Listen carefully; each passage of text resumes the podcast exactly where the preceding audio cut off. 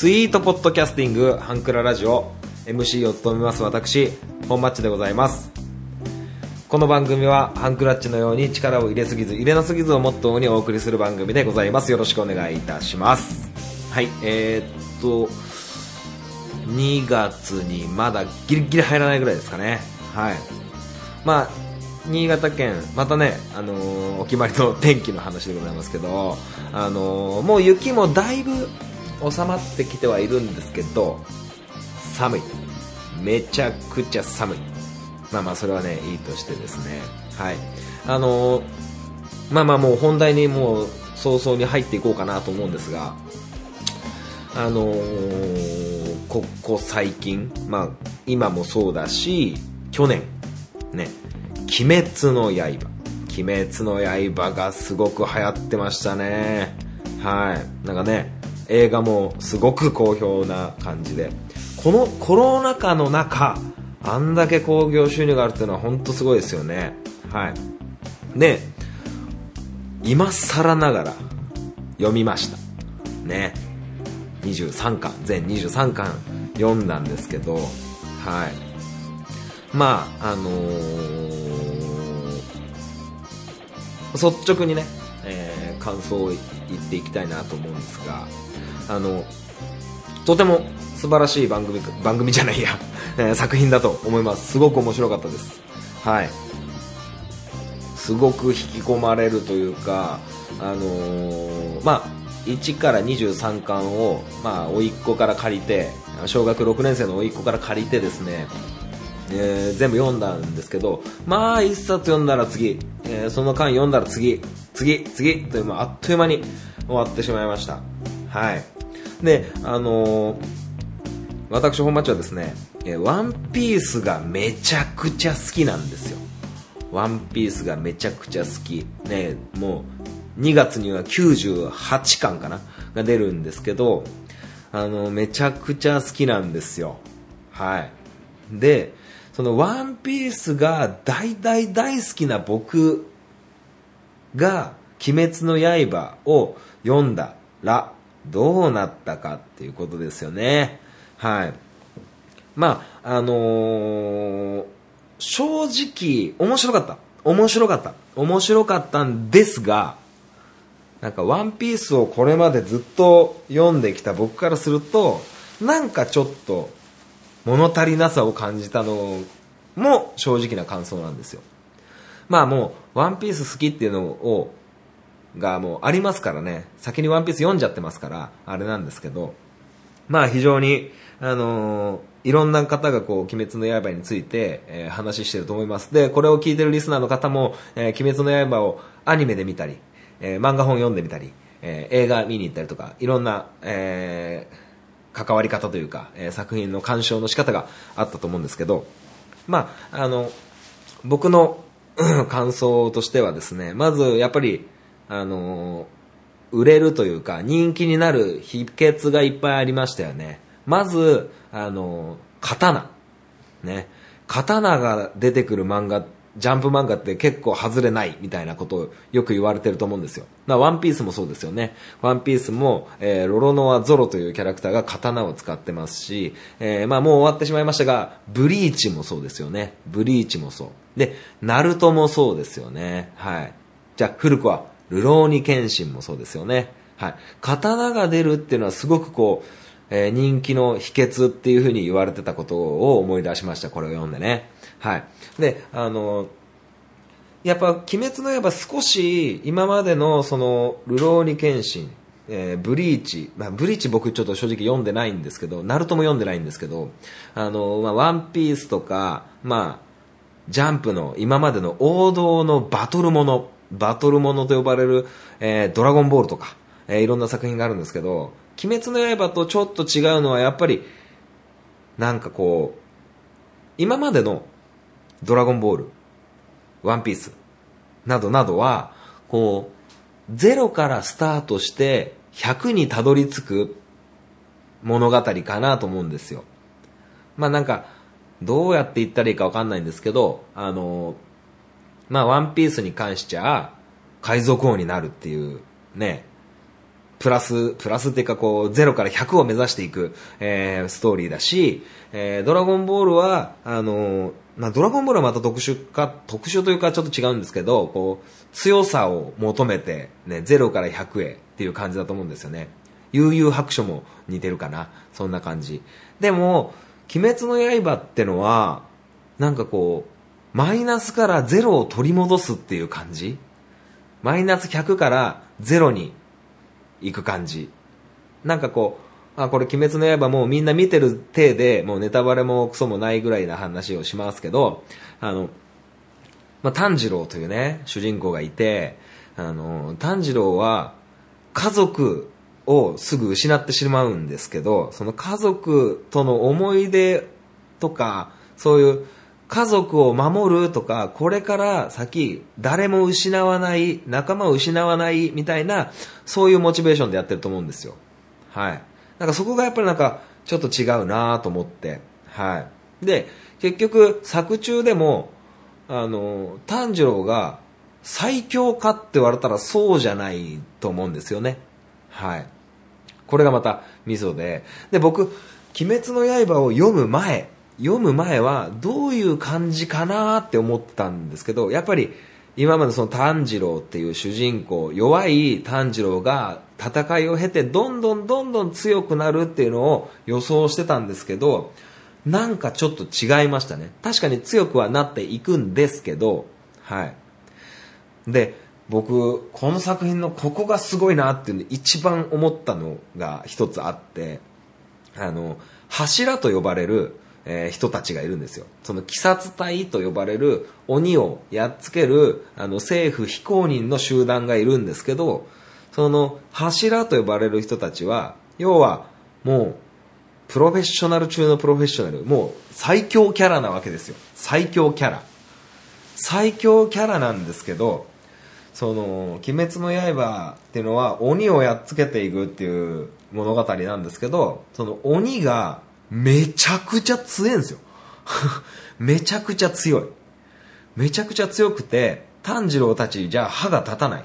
じゃあどうするかって言ったらその柱と呼ばれる、まあ、少数精鋭のね、エリートたちがいるんですけど、エリートたちが、まあまあ物語の作中、途中でね、いっぱい出てくるんですけど、そのエリートたちも、鬼に比べるとまあ、強いんですよ。強いんですけど、鬼がめちゃくちゃ強いから、あの、柱の人たちもね、もう精一杯ギリッギリまで、ギリッギリまで命すり減らすんですよ。炭治郎たちはまあ弱い、ね、鬼殺隊の中でもランクが低いんですけど、その柱と呼ばれる人たちも余裕じゃ勝てない鬼たち。で、結局、その、上限の鬼っていう、その、ボスキャラの部下たちがいるんですよ。そいつらを倒すために、柱も簡単に死んでいく。これがすごくびっくりしましたね。はい。その、上限の鬼と呼ばれる、その、大ボスの、ね、大ボス、なんて言ったっけ？無惨。無惨ってやつの、まあ、側近の部下たちをやっつけるために、その、鬼殺隊の柱っていう連中が、もう、ボロボロになるんですよね。ボロボロになって、作中で、その、鬼をやっつけるときに、まあ、強い鬼、その上限の鬼をやっつけるときに、1対1差しで、鬼殺隊が勝つっていう場面が、1回しかないんですよ。1回しかない。僕の見取りでは1回しかない。ね、あのー、善逸ってやつが、あの、同じね、ところの出の兄弟子が鬼になっちゃって、そいつを倒すんですけど、そこはもう多分1対1だった気がするんですよね。そこが1対1。他は、鬼対、まあ、炭治郎含め、柱も含め、数人。数人で、なんとか時間を稼ぎながら、やっとこさ倒すんですよ。やっとこさ。やっとの思いで倒したっていうそういう感じなんですよね。だから、その炭治郎が最強キャラじゃないし、そのエリート集団も最強ではない。その辺がなんか今までのドラゴンボールとか、えーワンピースとかとは違う感じに思いましたね。はい。まあそんな感じで。あのーで、僕がこう、まあ最終的に思ったのは、まあ面白かった。面白かったんですけど、ワンピースをこよなく愛する僕は少し物足りなさを感じたっていうのと一つと、まあ最後に、これ僕1から23巻一気に借りて読んでたんですけど、もう20巻ぐらいから、あのもう結末が近づいてってるのがわかるんですよ。やっぱり。もうもちろんね、もう連載が終わって単行本コミックスも全部出てるわけですから。だから、あの、まあ、今更読んだ僕があれですけど、やっぱり連載中に次どうなるんだろう次どうなるんだろうっていう風な思いで読むのが良かったかな。それをちょっと後悔してます。連載中にやっぱ読んどけばいいなと思って。でもなんか、こう、漫画本を好きな人、ね、読む人の中では、こう、連載中ジャンプをちゃんと読みながら、ね、毎週毎週ジャンプを読んで追いかけていくっていう人もいれば、僕みたいにワンピースに関しては、ジャンプは読まない。アニメも見ない。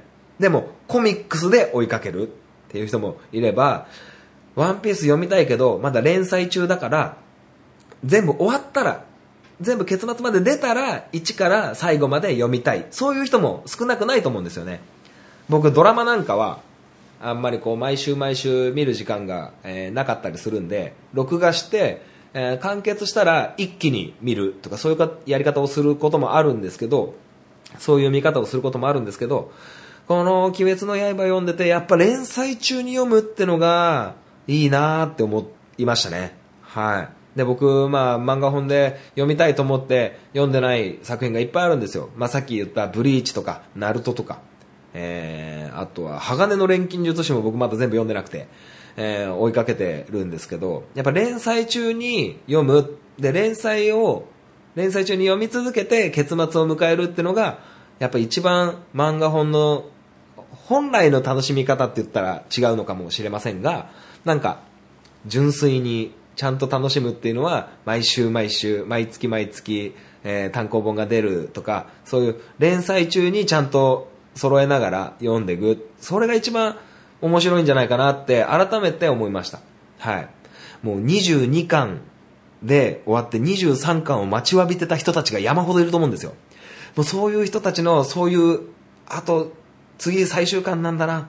どうなるんだろう最後っていう思いをちゃんとリアルタイムで感じることがすごく幸せかなって今こうねこんなね人気になったアニメ漫画を全部終わって読んで読んでみて、えーそういう感想になりました。やっぱり連載中に読むのがいいかなって思いました。はい。そんな感じでございます。それでは、えー次、えーメールのコーナー行きたいと思います。アプローチラジオ。この番組は MC のケンとリョウの同級生2人がお送りする雑談ポッドキャスト番組です。皆様の日常にどんどんアプローチしていきたいと思いますので、お便りお願いします。月曜日夜9時配信中。今のところ毎週配信していますので、お時間のある方はぜひお聞きください。アプローチラジオのケント、リョウでした。あなたの心にアプローチはい、皆様からいただいたメールをご紹介していきたいと思います。えー、トンボさんからいただきました。えー、本町さんこんばんは、トンボです。えー、他番組の話題で申し訳ないのですが、特勤マッシュさんの再始動の発表がありましたね。今からとても楽しみです。えー本町さんはかなり古くからの特勤マッシュリスナーだと思うので、その思いもひとしおではないでしょうか。えー再始動について今の率直な感想が聞きたいです。あと、特勤マッシュの番組との出会いのエピソードとかも聞いてみたいです。よろしくお願いします。ということです。ありがとうございます。そうですね、えー、特勤マッシュが、えー復活してきましたね。復活してきたっていうか2月ぐらいにね、Spotify で、えー復活みたいな感じなんですけど、まあ、思いひとしおというか、まあ、今こうして、ハンクララジオをやってるのも、まあ、トッキンマッシュに出会った、トッキンマッシュというね、集団に出会って、えー、それに憧れてっていうところはあるんですよね。はい。で、まあ、そうだな再始動について率直な感想。あのーぶっちゃけ、その、まあ、古くからのリスナーっていうか、僕は特勤マッシュさんは、えー週刊特勤マッシュびっくりマークの途中からなんですよ。はい。途中から聞き出したんですよ。だから、結構、まあ、5年前とか、5、6年前とかになるんじゃないかなと思うんですよね。2016年とかかなと思うんですけど、あの、うーんとね、まあ、当時は、あのまあ、当時すごく僕メール送ってて、で、読まれるとめちゃくちゃ嬉しくて、あのね、メールを送って、まあ、こうやって言って、ね、トンボさんが言ってくれたみたいに、なんか、トキマッシュリスナーっていう風に言われてて、で、僕はトキマッシュの番組にメールを送ってる、メールよく、よく読まれるわけじゃないかな。あの、結構メール送って、何度か読まれたことあるんですよ。だから、あの、ドリドリズムというラジオネームは、あの、ね、ときましたんでよく紹介してもらった、えーラジオネームで、今でも使ってるんですけど、あの、なんつうかな。当時は、なんかこう、インディーズバンドを応援してて、俺、俺だけが知ってるぜぐらいな感じだったんですけど、今、ね、特勤マッシュって、そういう次元じゃないじゃないですか。もうメジャーデビューしたバンドみたいな感じになってると思うんですよね。だから、あの、まあ、正直、月刊特勤マッシュとか、えーえーっと、墓場のラジオシーズン2、シーズン1の時はまああれでしたけど、シーズン2ぐらいの時は、僕ほとんどメール送らなくなったんですよね。はい。全然メール送らなくなって、もうただの、あの、サイレントリスナー、ダローリスナーになってたんですけど、あのーすごく複雑ですよね。なんか僕だけの、あの、特別が、こう、みんなの特別になって、こう、まあね、さっき言った通り、インディーズがメジャーになったような、なんか、有名になってほしい気持ちと、あの、ね、リうんと、こう、古くから古参リスナーが、こう、愛、愛される、愛し、愛し愛される。なんかそういう気分ですね。まあ、あのやっぱり、特勤マッシュ、まあ、今回に関しては月曜特勤マッシュってことで、あの、毎週やるっていうのが、やっぱ嬉しいですね。あの、月刊特勤マッシュになってメールを送らなくなったっていうのは、やっぱ、レスポンスが月1っていうのは、なんかちょっとこう、待てない。レスポンスを待てない感じがあって、ちょっと送るのが億劫になってたりしたんですけど、まあまあそんな感じですよ。まあ、で、あのメールであったように番組との出会いのエピソードとか聞いてみたいですっていうことなんですけど、あの、もう単純です。あの、友達の紹介です。あの、ハンクララジオの、えー初期に、ハブちゃんっていうね、相方と一緒に二人で喋ってた、その相方のハブちゃんが、あの、ポッドキャストって、面白い番組ないの？ってハブちゃんに聞いたら、まあいろいろ教えてくれた中で、週刊特勤マッシュっていうのを聞いて、その iTunes、あ、ポッドキャストアプリで、こう、なんか、ランキングとか、こう、検索してなんか番組ないかなって思ったら、あ、この番組、ハブちゃんが言ってたやつだなと思って聞いてみた。そこですよね。はい。で、最初の方は、その、パーソナリティの渋ちゃんが、あの、結婚した感じのところを聞いて、すごくこう、リスナーさんからおめでとうみたいなこと言われてて、こんな素人がやってるラジオに、ものすごくこう、リスナーが集まってて、すげえなって思ったんですよ。愛されてるってすげえって思って、愛されててすげえって思って。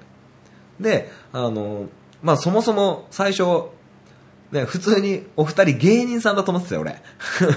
あの、全然ね、番組が好きになって聞けば聞くほど、んただのね、素人なんですけど、でもそれにしてもすごく軽妙な語り口だったり、二人の関係性とかすごく面白くって、あの、芸人さんって勘違いされてることも多いと思うんですけど、まあもうそんな感じですよ。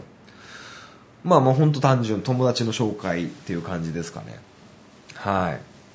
まあ、えー、嬉しい反面ちょっとね、こう、ポッドキャストじゃなくて Spotify っていうところがね、まあもちろん聞くんですけど、あの、まあ別に Spotify が嫌いとかじゃなくて、なんか、あの、僕の個人で言うと、ポッドキャストをメインで聞いて、あの、Spotify とか、あの、Amazon Music とか、そういうのはちょっと、あんまり聞かない、ポッドキャストに比べて聞かない、え媒体だったんで、ちょっと、あれかなと思うんですけど、まあ、トッキンマッシュなんでね、一生懸命聞きたいなと思いますよ。はい。あの、もしこの番組を聞いてる、今、これ聞いてるリスナーの方で、トッキンマッシュを知らない人、ね、トッキンマッシュ知らない人は、あの、 Spotify で、あの、カタカナでトッキンマッシュって検索すれば大体出てきます。で、トッキンマッシュって言って、もう Google で検索してもらえばすぐ出てきます。ものすごい、あの、集団なんでね、あの、ぜひ聞いてほしいなと思います。はい。まあ、そんな感じでしょうかね。はい。まあ、いずれはトッキンマッシュさんのお二人に会いたいなと思ってますし、まあ、お二人だけじゃなくてね、トッキンマッシュと何かこう関わってやりたいと思うんですけど、あのもう次元が違くて、まあなんか恐れ多い感じがあって、なんかね、あの、ちょっとビビってますよ。はい。いや、本当にあの、大げさじゃなくて、あの、街で、えー、会ったら話しかけれないと思います、多分。憧れ強すぎて。うん。そんな感じがします。はい。まあなんかこう、もしね、こう、ハンクララジオ終わって、もし僕が新しい番組を始めるってなった時はね、アートワーク、サムネイルとか、渋ちゃんに書いてほしいって思いますけどね。はい。まあまあそんな感じでございます。はい。ということで今回はメールはこれだけですね。はい。皆様からのメールをお待ちしております。まあこんな感じのメールでいいんですよ、全然。ね。どんな感じですかとかね。新潟寒いですかとか。何でもいいんでね。はい。送っていただければなと思います。それでは、えー、次、えー、スリーソングスに参りたいと思います。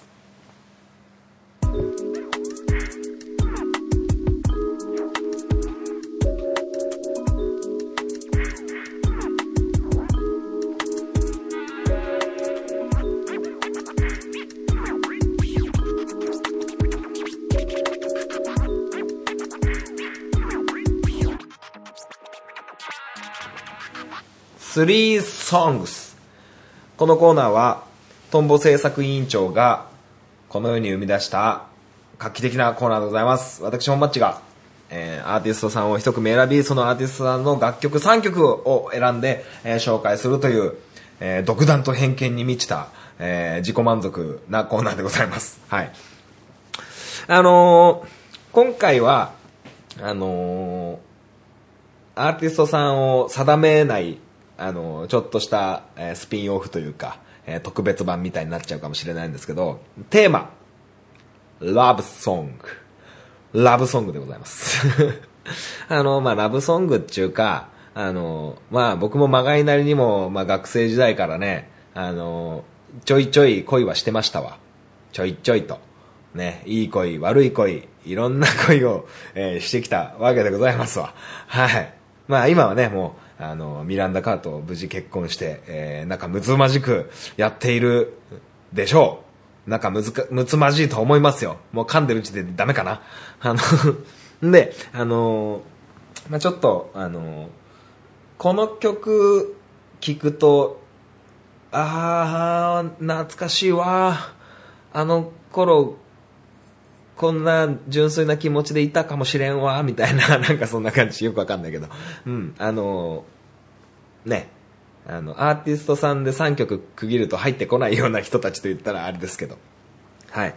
え、もしかすると、何曲かも、もう紹介してると思います。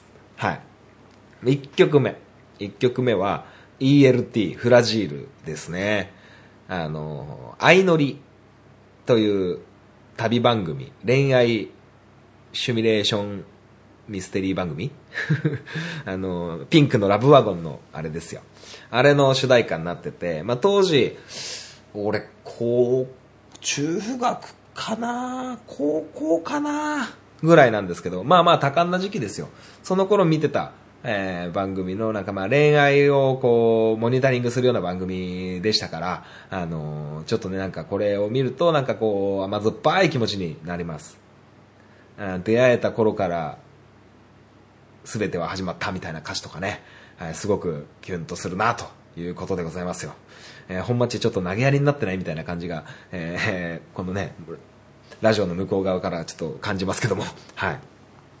で、2曲目。2曲目これね、多分紹介したんですよ。スキマスイッチの回で紹介したんですけど、ガラナっていう、カタカナでガラナっていう曲があるんですけど、まあこの曲は、あのーまあ要は、あの、うじうじしてんなと。もう、ぶ、やったらいい、ぶつかったらいいっていうような、あのー気持ちのいい歌なんですよ。なんかこう、まあ、あのーすごく恋愛にこう、臆病な人を勇気づけるというか、まあ僕みたいに、まあめめしいといえば僕じゃないですか。めめしいというよ言えば僕。そんな僕の背中をポンと押してくれた歌ですよ。まあ、この曲をきっかけに少しずつ積極的になれたって言っても過言ではないぐらいな曲なんですよ。ね。あの、なんだったっけな。うん、いい歌詞があるんですよ。いい歌詞があるんですよ、とか言って。うん、まあなんかその、あの、うじうじしてんだという感じですよ。もう、やったらいい元気出さいみたいな感じで。あまあ、当たって砕けろ精神みたいな感じなんですけど、まあまあなんかそれがすごく、えー曲調もいいし、歌詞もいいし、すごく、うん、好きな曲なんで紹介させてもらいました。で、最後。最後は、これ僕、もう完全に覚えてるの高校の時。高校の時に、またまた、相乗り、ね、ラブワゴンの、えー番組の曲なんですけど、I Wish、えー明日への扉という曲があります。あの、川嶋あいさんですね。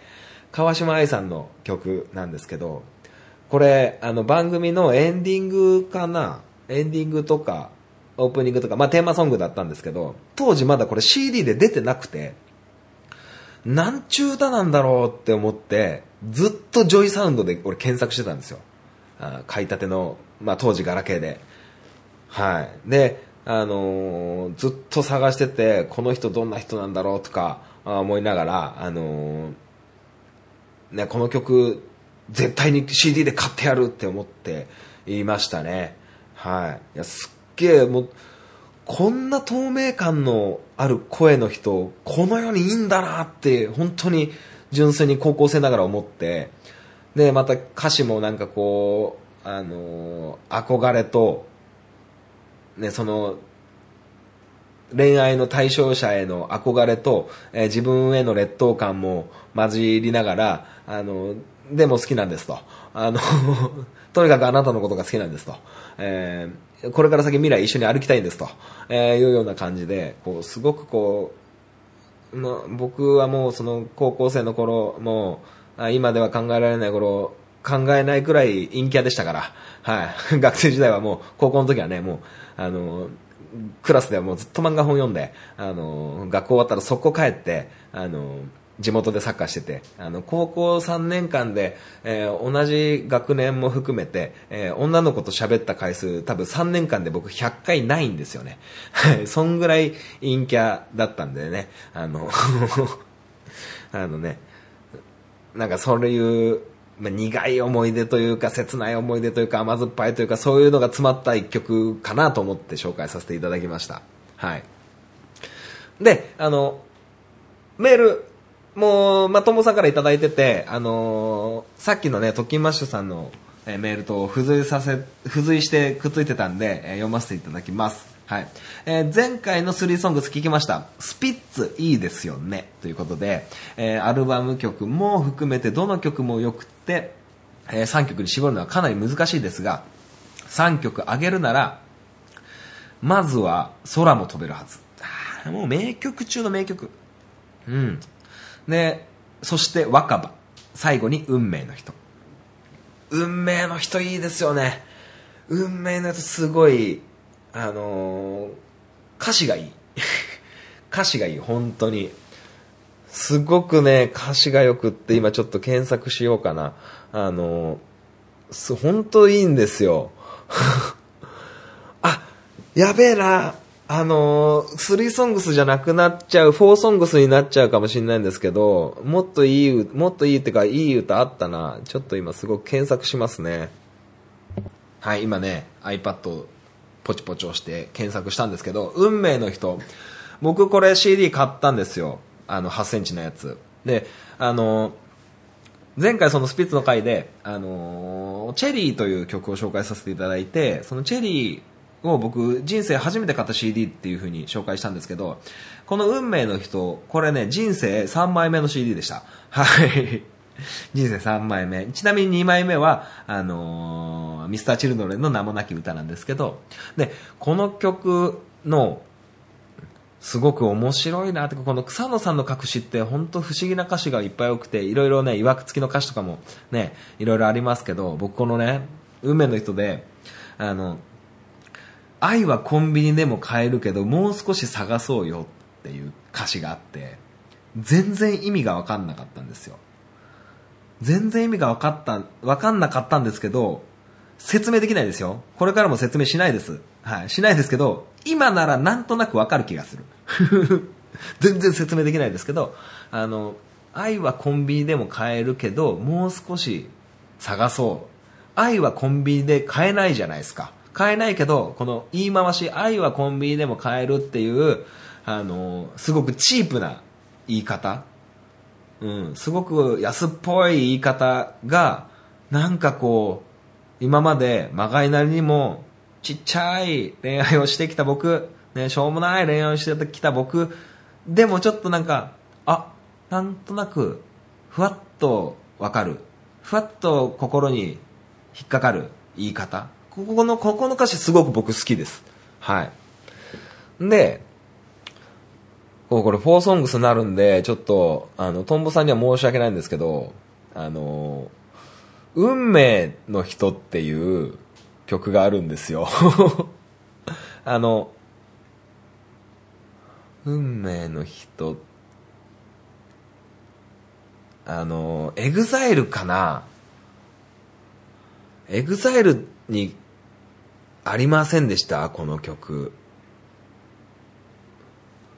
すいません、ちょっと今、ポチポチ、あ、すいません、なんかいろいろ雑音があれですけど、運命の人、えっ、ー、と、曲名、あれ間違えた、間違えた、間違えた。えー、今日、間違えたよあれどうやってその？曲名くあの EXILE の歌だと思うんですよね。運命の人ってあ漢字じゃねえんだっけ？ちょっとすいませんすいません。なんかすげえ雑音だらけになりました。あの EXILE の運命の人これねラブソングですよね。ただ、めめ歌でもあるんですけど、この曲もいい歌なんですよ。まあ、すごくこう、めめしさたっぷりの、ね、めめしさがもう、米田コーヒー状態なんですけど、すごくいいんですよね。まだ清木場がいる頃だったと思うんですけど、この曲いいですよね。えー、てな感じでございますよ。はい。で、あの、トンボさんが言ってた、あの、空も飛べるはず、空も飛べるはずっていう曲すごく好きで、あのー、専門学校の、あの、専門学校僕2年間通ってたんですけど、2年間の最後の1、2ヶ月、あの友達と、あのね、本当にいいのか分かんないですけど、まあ、その友達が、あのラジカセを教室に持ち込んで、ラジカセっていうか CD ラジカセを持ち込んで、運命のヒットじゃなくて、空も飛べるはず流してたんですよ。な、もうなんか、卒業するぜ、俺たち、みたいな雰囲気になって、すっげえなんか切ない感じになりましたね。僕その専門学校の2年間で結構暗黒だったんですよ。暗黒だったんですけど、なんかその記憶がすごくあって、空も飛べるはず、なんか、それを聞くとね、その専門学校最後の2ヶ月、ね、ぐらい思い出しちまうんですよね。はい。いや、いいですよね。いい。スピッツいいね。うん。ってな感じです。はい。ああ、いいですね、スピッツ。今週はずっとスピッツを、スピッツを聞く週になりそうです。ではまたお便りしますね、トンボということで。はい、すごくこう、いいですよね。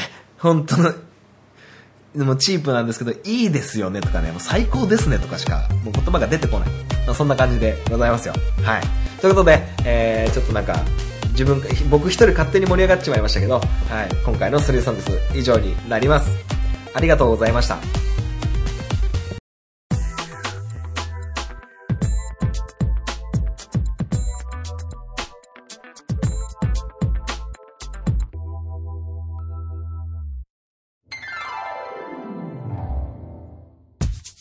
ハンクララジオでは皆様からのご意見ご感想をお待ちしております。メールアドレスはハンクラ .h2u.gmail.com です。スペルは hankura.h2u です。H2U の2は数字の2です。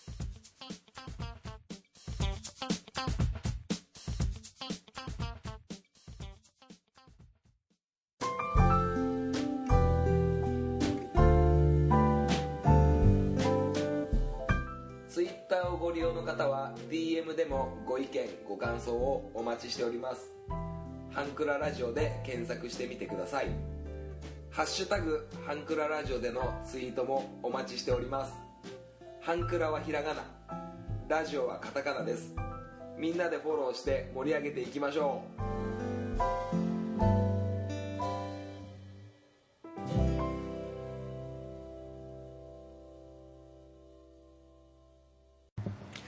はい。エンディングでございます。最後までお聞きいただきありがとうございました。この番組では皆様からのメールをお待ちしております。はい。あのー、本町 FC 今週もお休みです。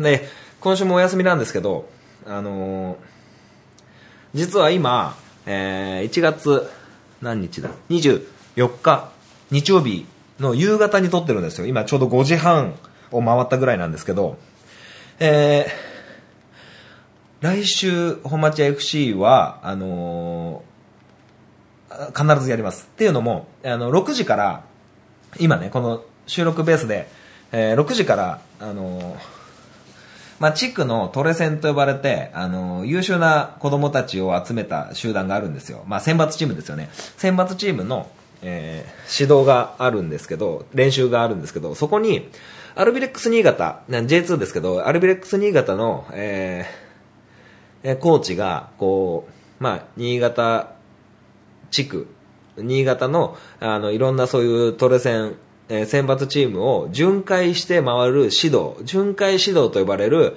えー活動が、えーあるんですよ。で、今、5時半なんですけど、6時からやってるんですよ。6時から始まるんですよ。で、僕その会場、ね、6時からやる会場に、あのーまあ、車で5分なんですよ。車で5分なんで、まあ、これ収録これ終わって、すぐ見に行くんですよね。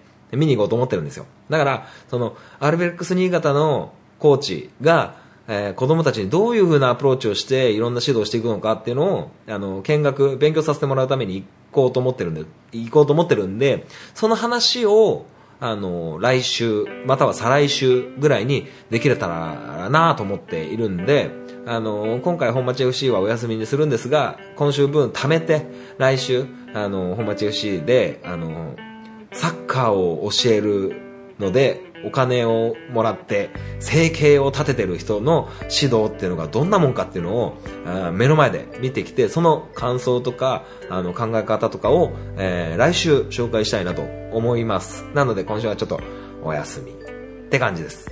はい。